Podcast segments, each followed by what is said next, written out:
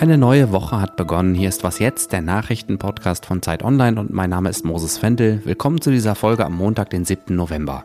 Wir schauen zuerst in die USA, wo morgen wieder einmal eine Schicksalswahl ansteht. Um nicht weniger als das Schicksal eines Dorfes geht es auch in Lützerath. Das Dorf ist ja zu einem Symbol für den Kampf gegen die Klimakrise geworden und jetzt scheint es mehr und mehr zu einem Symbol der Entfremdung zwischen den Grünen und Fridays for Future zu werden. Bevor wir loslegen, hören Sie aber wie immer erstmal die Nachrichten. Ich bin Anne Schwedt, guten Morgen. Bundeskanzler Olaf Scholz reist heute zur Weltklimakonferenz nach Ägypten. Dort will er unter anderem eine Rede vor dem Plenum der Regierungschefs aus aller Welt halten. In Sharm el-Sheikh am Roten Meer beraten fast 200 Staaten zwei Wochen lang darüber, wie sie eine Klimakatastrophe vielleicht doch noch abwenden können. Deutschland wird seine Klimaziele für das Jahr 2030 wahrscheinlich verpassen, das sagt zumindest der Expertenrat der Bundesregierung. Der umstrittene Oberbürgermeister von Frankfurt am Main, Peter Feldmann, ist abgewählt worden. Das geht aus dem vorläufigen Endergebnis des Bürgerentscheids hervor. Demnach stimmten mehr als 95 Prozent der Teilnehmer für die Abwahl des SPD-Politikers.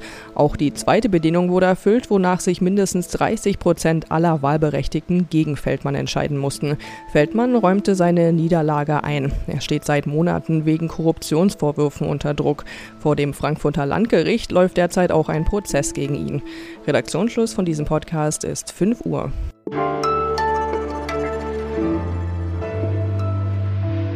In den USA finden morgen die Midterms statt, also die Zwischenwahlen zwischen zwei Präsidentschaftswahlen. Bisher ist es so, dass die Demokraten in beiden Kammern des Kongresses eine knappe Mehrheit haben, beziehungsweise im Senat steht es eigentlich genau 50 zu 50, aber die Stimme der demokratischen Vizepräsidentin und Senatsvorsitzenden Kamala Harris entscheidet bei Stimmengleichheit. Neu gewählt werden morgen rund ein Drittel der Senatorinnen und Senatoren und alle Abgeordneten der anderen Kammer, also des Repräsentantenhauses. Und da die Partei des Präsidenten die Zwischenwahlen üblicherweise verliert, müssen wir davon ausgehen, dass Präsident Joe Biden im Parlament bald keine Mehrheiten mehr für seine Politik hat. Heike Buchter ist Korrespondentin im New Yorker Büro der Zeit. Hallo Heike. Hallo. Warum ist das eigentlich so, dass die Regierungspartei bei den Zwischenwahlen fast immer verliert? Ja, das gehört zu den äh, gerade zu den Traditionen der amerikanischen Politik. Man ähm, wählt enthusiastisch eine Partei und einen Präsidenten und nach zwei Jahren hat man halt deren Politik und das Gezerre in Washington um das, was man da erreichen kann oder auch nicht erreichen kann, herzlich dicke und ist der Meinung, man sollte denen einfach mal zeigen, dass der Wähler hier immer noch die Hosen anhat und immer noch eben quasi das Schicksal des Landes bestimmen kann und das passiert den Republikanern, das passiert den Demokraten und das passiert jetzt eben jetzt auch wieder. Aber wenn man sich die wirtschaftlichen Zahlen anschaut, sieht es im Moment doch eigentlich gar nicht so schlecht aus für das Land, oder? Die US-Wirtschaft ist zuletzt ordentlich gewachsen, die Löhne sind zum ersten Mal seit langer Zeit wieder gestiegen Warum schaffen es die Demokraten nicht, aus diesen wirtschaftlichen Erfolgen auch Wählerstimmen zu machen? Wir haben gestern die Meldungen vom Arbeitsmarkt gehabt, nochmal 260.000 Jobs irgendwie geschaffen, obwohl die ähm, Notenbank seit Anfang des Jahres so kräftig wie in Jahrzehnten nicht die Zinsen nach oben treibt und trotzdem vibriert diese Wirtschaft immer noch weiter. Die Löhne steigen ähm, 7,7 Prozent nach den letzten Erhebungen.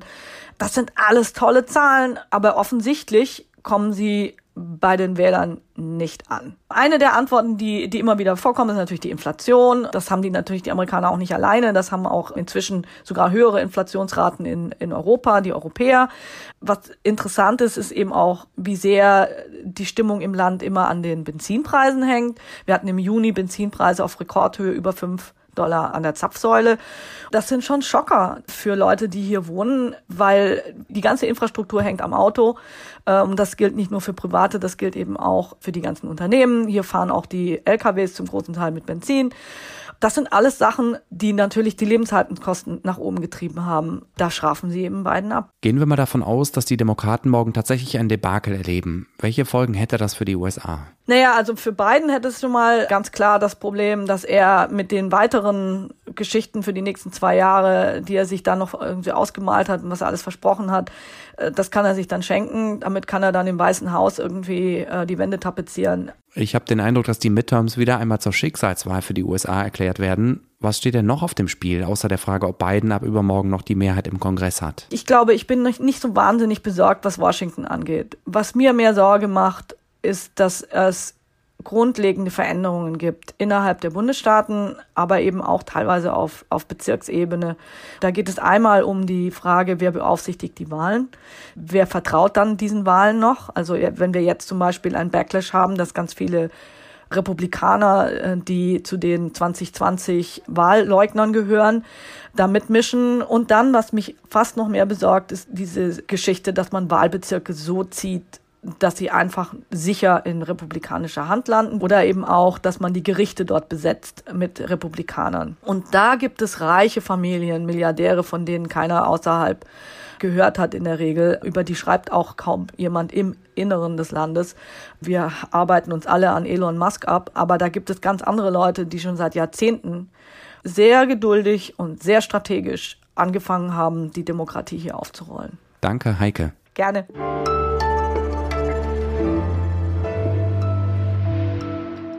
Und sonst so? Dass Drohnen Tod und Verderben bringen können, ist vielen von uns wahrscheinlich spätestens seit dem Krieg in der Ukraine bewusst. Dass die Dinger in anderen Zusammenhängen auch wahnsinnig nützlich sein können, ist, glaube ich, inzwischen ebenfalls allgemein bekannt.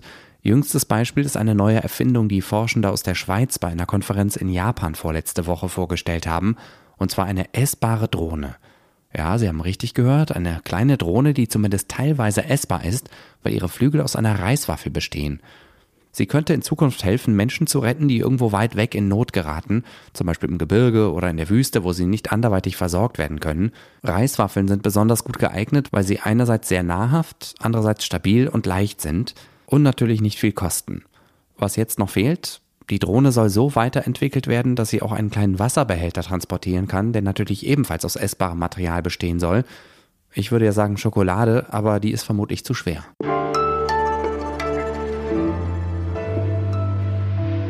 Lützerath ist ein Dorf in Nordrhein-Westfalen, ungefähr in der Mitte zwischen Köln, Aachen und Mönchengladbach gelegen. Es ist zum Symbol geworden für den Kampf gegen die Klimakatastrophe und Energie aus fossilen Brennstoffen. Das von seinen ursprünglichen BewohnerInnen mittlerweile verlassene Dorf liegt mitten im rheinischen Braunkohlerevier und sollte eigentlich schon längst den riesigen Baggern des Energiekonzerns RWE weichen, aber noch immer kämpfen KlimaschutzaktivistInnen darum, Lützerath zu erhalten – und für den kommenden Samstag haben sie erneut zu einer Demo dort aufgerufen, zu der sie bei der Polizei 2000 Menschen angemeldet haben. Raphael Thelen ist Reporter und Autor. Er schreibt schwerpunktmäßig über die Klimakrise und was sie für uns als Gesellschaft bedeutet. Hallo Raphael. Hi, guten Morgen. Du bist ja in den letzten Wochen immer wieder in Lützerath gewesen. Nimm uns mal mit. Was ist das für ein Ort und wer ist da jetzt überhaupt noch? Man kommt eine kleine Landstraße entlang und dann liegt rechter Hand schon dieser riesige Tagebau mit den Schaufelradbaggern und ein Stück weiter kommt man an linker Hand, sieht man erst nur ein paar alte, schöne, große Bäume und dann so ein paar Häuschen und Scheunen dazwischen und so landwirtschaftliche Hallen. Und wenn man dann näher kommt, sieht man auch irgendwann, dass in diesen ganzen großen Bäumen äh, kleine Baumhäuser schwanken. Und wenn man dann da aussteigt oder durchgeht, sieht man, dass das Dorf mittlerweile wieder ziemlich belebt ist. Ich würde schätzen, da sind bestimmt 100, 200 Leute dauerhaft. Letztes Mal, als ich da war, saß auch eine kleine Gruppe älterer Menschen, wirklich alle mit weißen Haaren gerade da und hat eine Messe gelesen und um den Segen gebeten für Lützerath. Ähm, es gibt eine kleine Mahnwache, es gibt eine Küche, ein Café. Also es ist wie so ein, wie ein kleines Aktivistinnendorf. Vor etwas mehr als einem Monat haben die Bundesregierung, die nordrhein-westfälische Landesregierung und RWE sich geeinigt, den Kohleausstieg in NRW um acht Jahre vorzuziehen, auf 2030. Zu dieser Einigung gehört, dass mehrere Dörfer in der Gegend verschont werden, Lützerath aber ausdrücklich nicht. Das Dorf soll ganz sicher abgebaggert werden, sagt RWE. Warum wollen oder können die AktivistInnen das nicht hinnehmen? Wäre das nicht ein akzeptabler Kompromiss? Weil die sagen, und da beziehen die sich auf eine Studie des Deutschen Instituts für Wirtschaftsforschung, dass nicht mehr Kohle im Boden bleibt, dass kein CO2 eingespart wird. Die sagen, RWE wird die Kraftwerke einfach eine kürzere Zeit unter höherer Auslastung fahren lassen. Und deswegen wird im besten Fall, das sagt diese Studie, 64 Millionen Tonnen Kohle eingespart in einem realistischeren Szenario aber wahrscheinlich eher null Tonnen.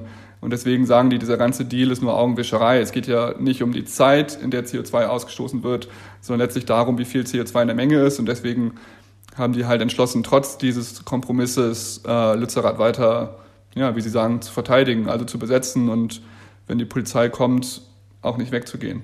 Du schreibst in einer Reportage auf Zeit Online, dass sich am Beispiel Lützerath ablesen lässt, wie sich das Verhältnis zwischen der Klimabewegung und den Grünen gerade verändert. Was genau hat sich denn da verändert? Na, früher waren die Grünen und die Fridays sicher sehr nah. Das ist ein Anton Hofreiter, der sagt, wir brauchen auch den Druck von der Straße, um gute Politik zu machen. Luisa Neubauer ist selbst bei den Grünen und auch kulturell sind die sich ja sehr ähnlich. Es ist bürgerlich, gebildet, kompromissbereit und, und, und, und, und. Und jetzt haben sich Robert Habeck und die grüne Wirtschaftsministerin Mona Neubauer von NRW haben sich in dieser Pressekonferenz mit dem Chef von RWE hingestellt und verkündet, Lützerath wird abgegraben. Und das sagte mir eine Aktivistin von Fridays for Future vor Ort, dass sie das machen, also eine Entscheidung, ein Dorf für die Kohle zu opfern, so kurz vor der Weltklimakonferenz, dass das natürlich bedeuten würde, dass jetzt auch die Grünen Gegner der Klimabewegung sind. Und das ist eine Eskalation der Rhetorik, die ich bis jetzt so von den Fridays nicht kannte. Vorher war das, glaube ich, immer so, ja, ein ambivalentes Verhältnis. Aber dass man sich jetzt so klar abgrenzt und sagt so, ja, dann auch gegen die Grünen, das ist neu. Danke, Raphael. Danke dir. Und das war was jetzt am Montagmorgen. Sie hören mich aber, wenn Sie wollen, schon heute Nachmittag wieder, denn um 17 Uhr erscheint unser Update, das ich ebenfalls moderiere. Und wenn Sie nicht so lange warten können, schreiben Sie mir gerne jederzeit eine Mail an wasjetzt.zeit.de. Ich bin Moses Fendel. Tschüss und bis bald.